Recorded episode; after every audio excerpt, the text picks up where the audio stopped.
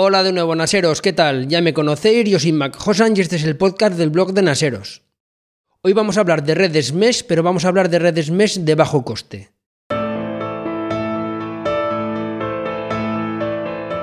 Hola Nasero, bienvenido a Naseros Podcast.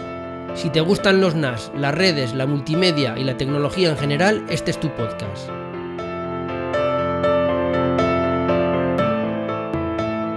Ya sabéis que esta mañana he publicado un post que se llama iMesh, las redes mesh han venido para quedarse, los repetidores han muerto. Y eso es porque Asus ha lanzado un nuevo sistema de red mesh que va a revolucionar todo, yo creo que es un acierto y bueno, ahora os voy a explicar básicamente qué diferencia hay de esta red mesh que ha lanzado Asus con las redes que teníamos anteriormente. Mucho no voy a explicar lo que es una red mesh porque si eres seguidor de Naseros ya sabes que ya he hecho un podcast específico solo para redes mesh, explicado en qué consisten, cómo funcionan, también en algún podcast que he estado invitado también he hablado de ellas, como por ejemplo en el de Apps Mac de Patuflinks, también expliqué allí un poquito por encima las bondades de estas redes mesh. Seguro que muchos de vosotros pues os habéis quejado muchísimas veces de la cobertura wifi de vuestra casa, pues porque tenéis zonas sombreadas, porque no podéis navegar con cierta normalidad, porque os llega la señal muy débil. Entonces, pues bueno, muchas veces habéis optado pues por poner un router más potente, un router con una mayor ganancia o con más antenas. Entonces esto ocurre mucho pues en casas pues muy grandes que, que son con una forma muy regular, muy alargadas o con varias plantas, o a lo mejor porque tenga una mala distribución, porque tiene elementos arquitectónicos que dificultan el paso de la, de la señal wifi. Hay gente que cuando tiene estos problemas optaba por comprar repetidores.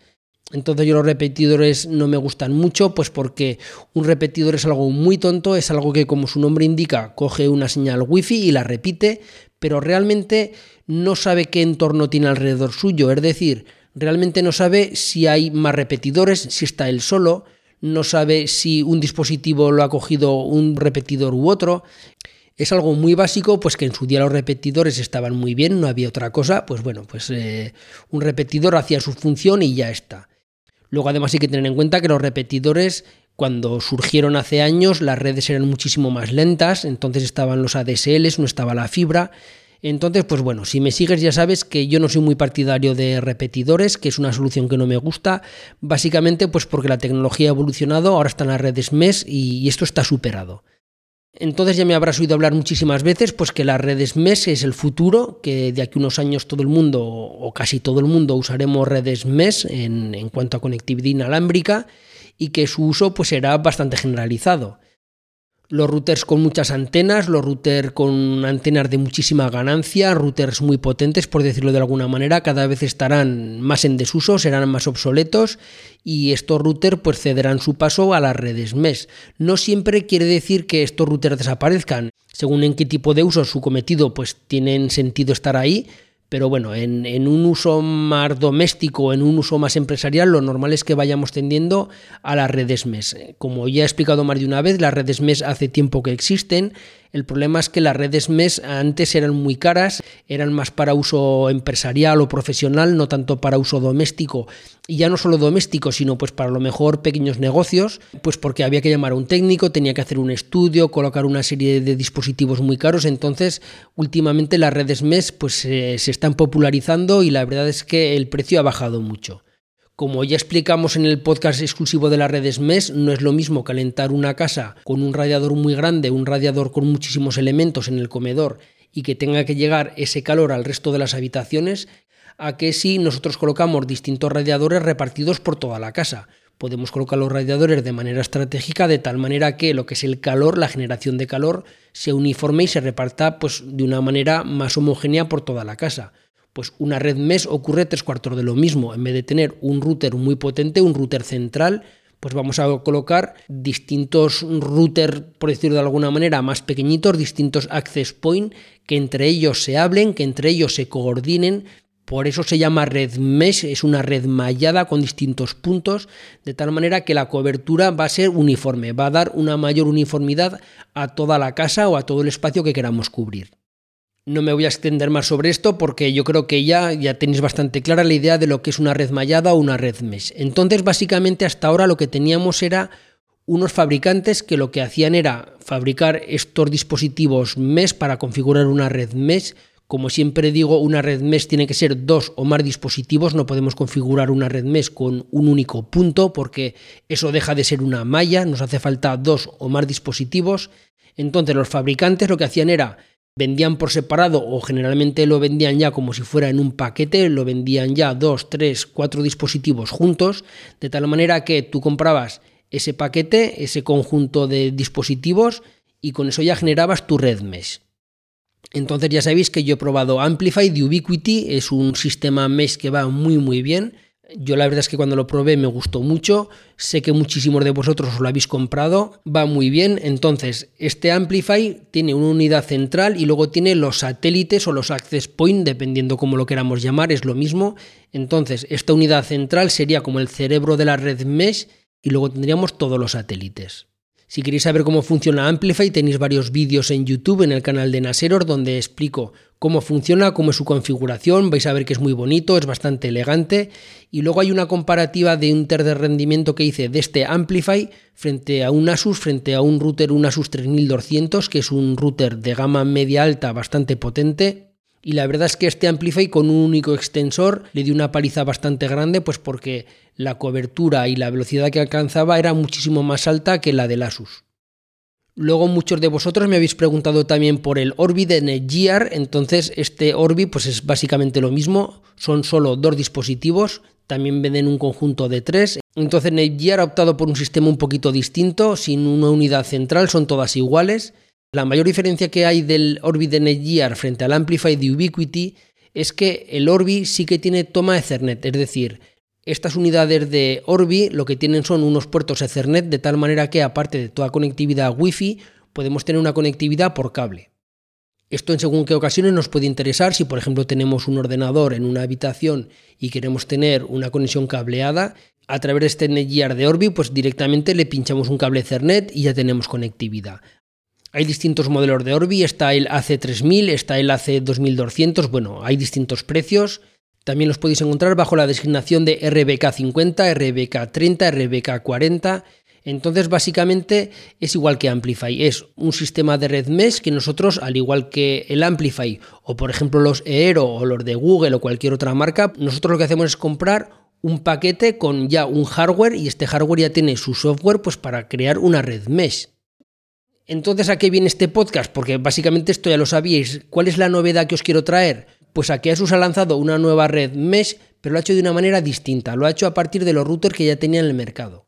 En vez de crear un nuevo hardware, en vez de diseñar un nuevo hardware y sacar su propia red Mesh con un hardware nuevo que tienes que ir a la tienda y comprar, lo que ha hecho ha sido con los routers que ya tenía, con los routers que seguramente muchos de vosotros ya tenéis en casa, lo que ha hecho ha sido crear un nuevo firmware que dota a su router de una capacidad Mesh y este sistema lo ha llamado iMesh. Yo creo que es algo totalmente revolucionario, yo creo que es una cosa que, aunque como explicaré luego no es nuevo, yo ya lo había visto.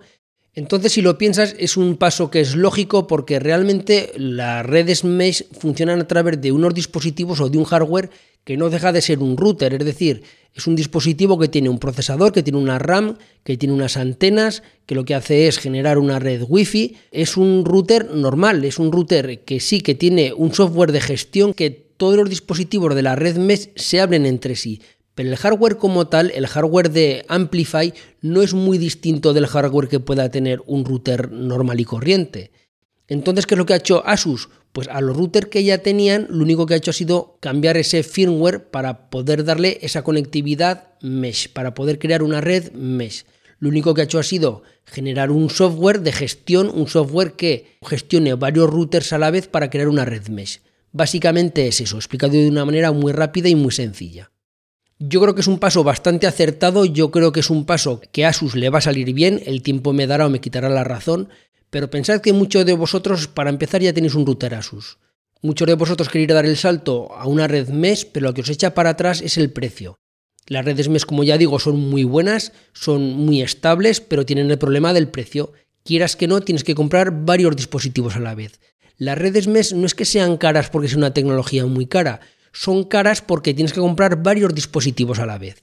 Entonces, si tú ya tienes un router Asus, pues ya tienes comprado la mitad del hardware. Con comprar otro router ya lo tienes, ya solo tienes que hacer el desembolso de media red mesh para entendernos, en el caso de que sea una red mesh de solo dos dispositivos.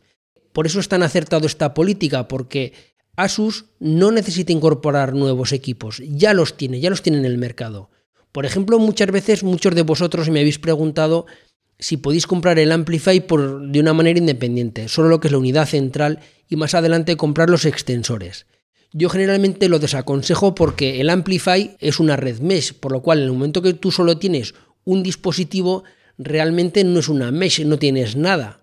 Vale que sí que el Amplify es un router, tiene todas las funciones de router, tiene muchas cosas que tienen los routers de hoy en día, pero realmente no tiene sentido fuera de una red mesh.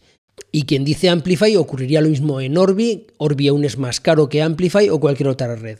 El hecho de que tú puedas comprar ahora un router que funciona ya como un router como tal y el día de mañana poder ampliar y comprarte un segundo router, pues bueno, a lo mejor te da igual comprarte un Asus, te da igual comprarte un Dynalink, te da igual la marca, pero el hecho de que Asus te dé esta posibilidad, tú dices, bueno, yo me compro un Asus, es un buen router, la verdad es que Asus a mí me gusta, es una marca bastante buena y de momento yo puedo trabajar con él pues con un router de mayor calidad que el de mi operadora. Y luego el día de mañana, si quiero, me compro otro router Asus, ya tengo comprada la mitad de la parte mesh, por decirlo de alguna manera, y luego pues con un segundo desembolso ya amplío a lo que es una red mesh.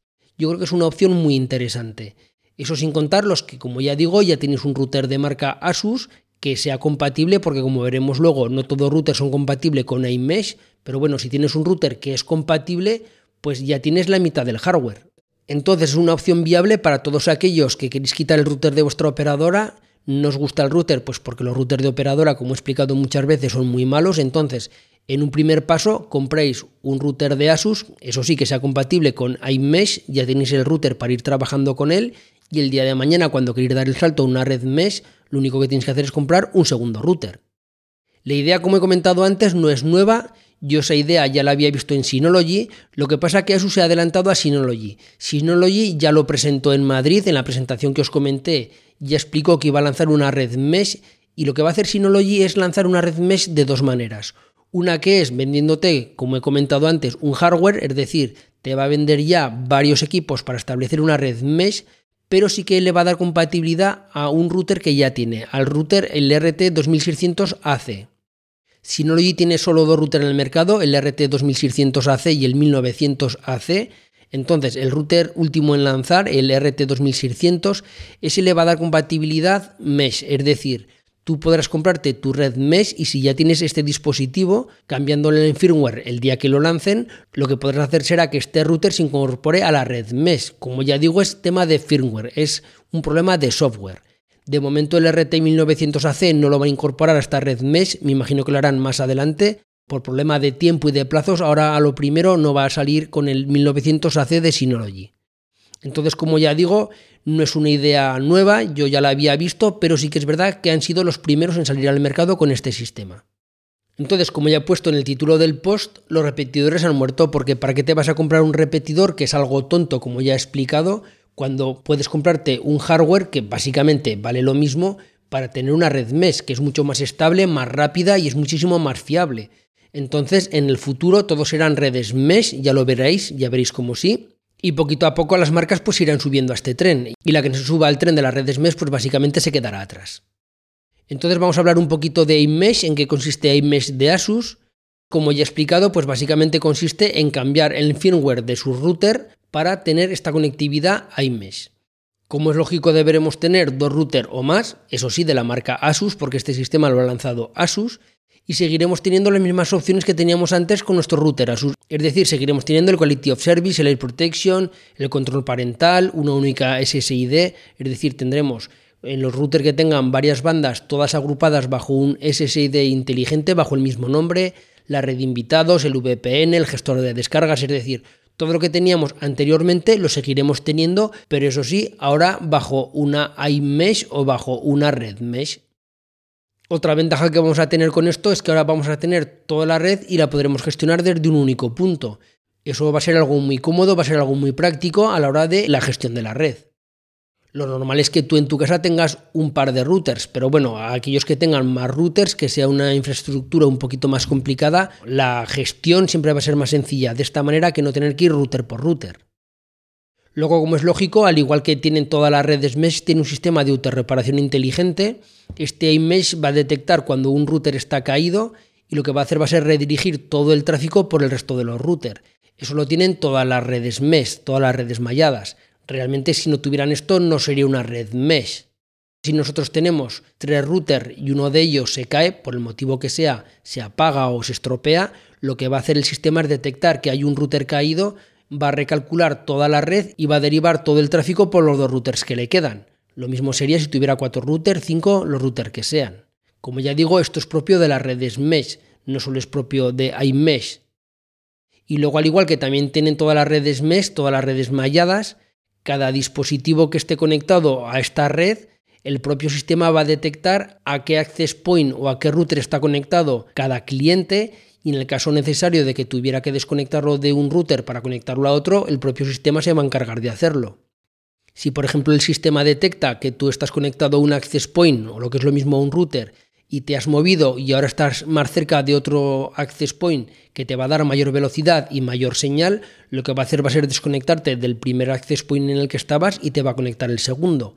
Esto es algo que no ocurre en los repetidores. Por eso la insistencia de que es tonto tener un repetidor pudiendo tener una red mesh. Y gracias a eso vamos a poder ir enlazando todos los access points que queramos, todos los routers que queramos para generar cuanto más nodos o más puntos de la malla muchísimo mejor y podremos llegar a zonas bastante lejanas. Así si nosotros tenemos una vivienda muy grande con varias plantas o una vivienda que tenga, pues no sé, una piscina, una zona jardinada, a base de enlazar estos repetidores o estos, bueno, realmente no son repetidores, estos nodos, a base de ir enlazando routers, podremos llegar hasta la última punta de la piscina o del jardín. Incluso podríamos colocar una televisión y ver vídeo 4K.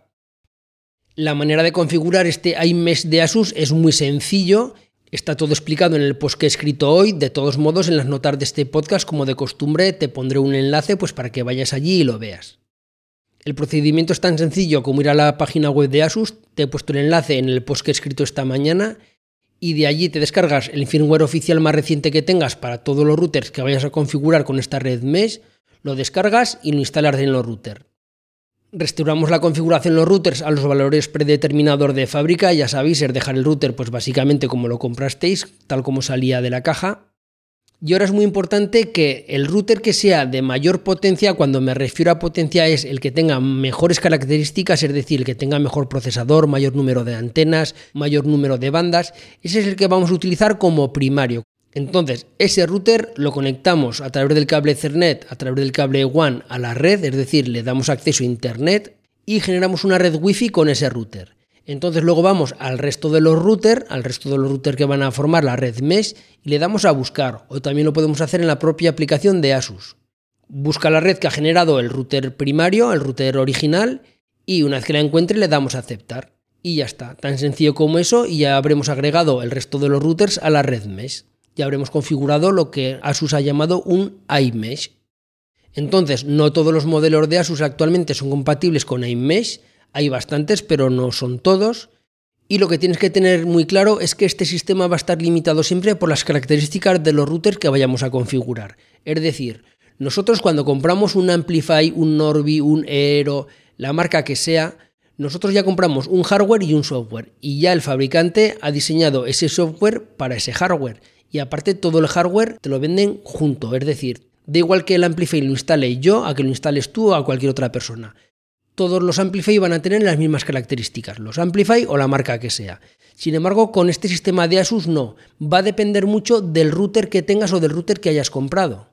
Porque no todos los routers son iguales, porque como ya digo, se puede configurar en distintos modelos de router. Entonces, por ejemplo, los routers que tienen tres bandas, es decir, que tienen dos bandas de 5 GHz y una banda de 2,4 GHz, el propio sistema de iMesh lo que va a hacer va a ser coger una de estas bandas de 5 GHz y la va a utilizar para enlazar los routers entre sí, es decir, va a ser por donde va a ir el tráfico de datos entre los routers. Y luego la otra banda de 5 GHz y la de 2,4 GHz van a ser las bandas que van a utilizar para poder enlazar con los dispositivos clientes, con el resto de los dispositivos bien sea un tablet, un smartphone, un ordenador, da igual, lo que sea. Entonces de ahí viene la importancia del hardware utilizado. No voy a configurar yo la misma red mesh a través de iMesh que puedas configurar tú si mi hardware es distinto que el tuyo. De ahí viene la importancia que tenga el procesador, el número de antenas, el número de bandas disponibles que tienen estos routers, ya que el rendimiento de iMesh va a depender de eso. No todas las redes de iMesh van a ser iguales. Entonces actualmente hay bastantes modelos que lo soportan y en el post que he escrito los he diferenciado en tres partes. En los Wi-Fi AC1900, AC2900 y AC3100. Es la distinción que hace Asus también y esto de AC y un número que vas a ver escrito en muchísimos routers es el ancho de banda máximo teórico que tiene ese router. Es decir, un router que sea de la marca que sea que ponga AC1900 quiere decir que como máximo va a poder llegar a los 1900 megabits por segundo. Ese es el ancho de banda teórico máximo, que por supuesto nunca se va a cumplir, nunca vamos a llegar a los 1900, pero que sepamos que ese es el máximo teórico. Lo mismo ocurriría con el AC 2900, el máximo estaría en 2900 megabits por segundo. Y el AC 3100, pues en 3100 megabits por segundo. Como ya digo, ese es el máximo teórico. Entonces dentro del AC 1900 en Asus tenemos el RTAC 68W, el RT AC68UF, AC68R, 68W, bueno, el listado lo tenéis en el post, no los voy a leer todos. Y después en AC 2900, es decir, puede llegar a un máximo de 2900 megabits por segundo, tenemos el AC86U y el AC2900. Y luego en los 3100 tenemos el AC88U y el AC3100. Dentro de poquito, según el fabricante, van a lanzar iMesh para el RTAC 5300 y luego para un router que tienen de gaming, es un router especial para jugones, que es el ROG Rapture GT AC 5300. Entonces, como ya digo, estos dos dentro de poquito tendrán esta conectividad iMesh. El que se queda fuera de momento es el que tengo yo, es el Asus el AC3200. Sé que muchos de vosotros os habéis comprado este router pues porque yo os lo aconsejé, pues porque es un router que está bastante bien. Yo la verdad es que estoy muy contento, pero de momento se ha quedado fuera. Me imagino que más adelante lo incorporarán y le darán esta conectividad. Yo por eso de momento todo lo que os estoy contando no lo he podido probar no he podido probar una red iMesh, pues porque solo tengo un router capaz de hacerlo, tengo dos routers actualmente, uno de ellos sí que soporta este sistema, pero el AC3200 no, entonces no puedo hacer las pruebas. Si alguno de vosotros, bien por el grupo de Telegram o por Twitter, lo ha probado, pues bueno, pues que nos comente qué tal va y que, y que nos diga pues si va bien o si va mal. Me imagino, ya digo que no lo he probado, pero me imagino que últimamente, tal como está el mundo de la tecnología, que suelen lanzar las cosas bastante pronto, no digo que sean betas, pero casi últimamente están tendiendo las marcas a lanzar al mercado todo, pues para que lo testeen los usuarios, no para testarlo ellos, pues porque eso vale mucho dinero. Me imagino pues que habrá algún problema, me imagino que habrá algún fallo. Ojo, no estoy diciendo que lo haya. Yo es una cosa que me supongo, pero bueno, vosotros lo probáis y, y me podéis decir si va bien o si va mal. Y lo que está claro pues es que los bares, los restaurantes, pequeños hoteles, locales públicos, oficinas, como ya he dicho antes, gente que tenga viviendas pues muy grandes o muy mal distribuidas, pues que abran el abanico de posibilidades y se incorporen a este mundo mesh, a este mundo de las redes malladas. En realidad, pues como ya he mencionado antes, es una manera de, por un precio más razonable, pues poder acceder a esta tecnología que considero que es muy interesante. Y luego finalmente pues está el tema de las operadoras, pues porque como ya sabéis, pues ya lo he explicado muchas veces, nosotros hay veces que es fácil el colocar un router distinto del de la operadora y hay veces pues que no es tan sencillo porque no dejan colocar su router en modo bridge, no dejan colocarlo de manera que nos facilite las cosas pues para colocar el router que nosotros queramos. Tampoco dejan que quite su router para colocar otro, hay que buscar las artimañas para hacerlo, no es llegar y colocarlo. De eso ya sabéis que he hecho bastantes vídeos. Entonces, pues bueno, eh, sería muy interesante que las operadoras también dieran este paso. Si os digo la verdad, no creo que lo hagan. Por lo menos en un plazo corto y medio. No sé yo si por la presión de los usuarios en un largo plazo lo harán.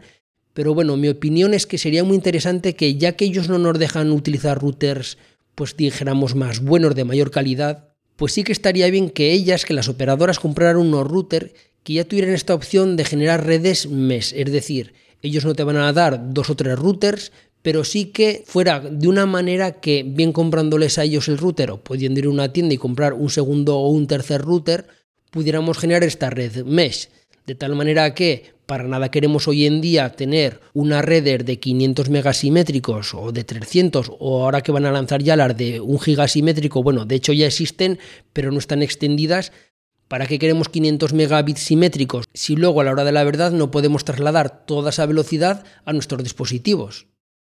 Entonces, como ya he explicado muchas veces, generalmente todo el mundo navega a través de la Wi-Fi, generalmente se conecta a través del smartphone, a través de la tablet o a través del portátil, a través de una red Wi-Fi. Entonces, pues como ya digo, ¿para qué queremos una velocidad tan alta si no somos capaces de aprovecharla? Es tirar el dinero. Entonces, pues yo creo que las operadoras deberían tomarse esto un poquito más en serio, viendo que todo el mundo navega a través de una red Wi-Fi, muy poquitos lo hacemos a través de una red cableada. Básicamente las redes cableadas se han quedado para entornos profesionales, se han quedado para oficinas o para gente que tenemos NAS o gente que buscamos mayor velocidad, pero bueno, últimamente pues eso, los routers de las operadoras son muy malos y en muchísimos casos eh, de los 500 megasimétricos o de los 300 megasimétricos yo conozco a mucha gente pues porque recibo muchos correos pues que a lo mejor tienen contratados 300 megasimétricos y a su tablet o a su smartphone o a su portátil solo le llegan 30. ¿Para qué quieres 300 si te llegan 30?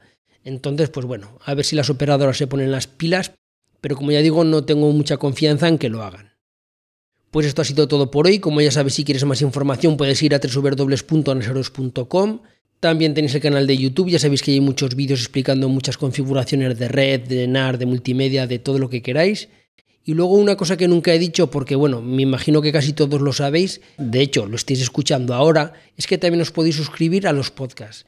A veces me he encontrado con gente que no entiende muy bien cómo funciona un podcast, que no entiende muy bien qué es un podcatcher. Un podcatcher es la típica aplicación que tenemos instalada en el teléfono móvil. Generalmente todo el mundo escucha los podcasts desde un teléfono móvil. Entonces, un podcatcher es el programa que tenemos instalado en el teléfono móvil precisamente para gestionar los podcasts. Por eso se llaman podcatcher. Hay muchos podcatchers en el mercado, tanto de pago como gratuito. Por ejemplo, está iBox, que es gratuito. También está el de iOS, que se llama Podcast. Tampoco se han complicado mucho la cabeza para buscarle un nombre. Y luego los hay también de pago. Está Castro, está Pocket Cast, está Overcast. Hay muchísimos para iOS y para Android. Entonces es cuestión de que vosotros escogéis el que queráis, instaléis, busquéis Naseros Podcast y os suscribís. El que os suscribís al podcast tiene la ventaja que, como ya sabéis, una vez que hay un capítulo nuevo, cada vez que yo subo un podcast, el propio programa detecta que lo he subido y lo descarga y ya lo tenéis. Y luego además es una manera de que yo sepa cuánta gente está suscrita, que sepa cuánta gente lo escucha. Sé que el 99% o el 90% escucha así los podcasts, pero bueno, me he encontrado gente pues que lo escucha a través del blog de Naseros, a través del reproductor embebido que hay. Y bueno, pues es una manera de, de que sea más cómodo y más fácil de hacerlo. Y luego está el grupo de Telegram. Es un grupo muy activo. Yo os recomiendo que os apuntéis al grupo de Telegram, que os suscribáis, porque aunque es verdad que hay días que hay bastantes mensajes, no pretendo que leáis todos, pero si de vez en cuando entráis y leéis los mensajes vais a aprender muchísimo. Hay mucha gente que pregunta, hay dudas que a vosotros nunca se os habrían ocurrido, y luego hay mucha gente que responde a esas dudas. Es una manera muy rápida y muy fácil de aprender a base de leer las preguntas de otra gente, como ya digo, preguntas que a vosotros ni se os habrían pasado por la cabeza, o a lo mejor leéis un problema que tiene alguien que a vosotros no os ha surgido, pero ya veis cuál es la solución, y a lo mejor ese problema que le ha surgido a esta persona el día de mañana os pasa a vosotros. Y bueno, básicamente esto ha sido todo, espero que os haya gustado y nos escuchamos en la próxima. Un saludo, hasta luego, adiós.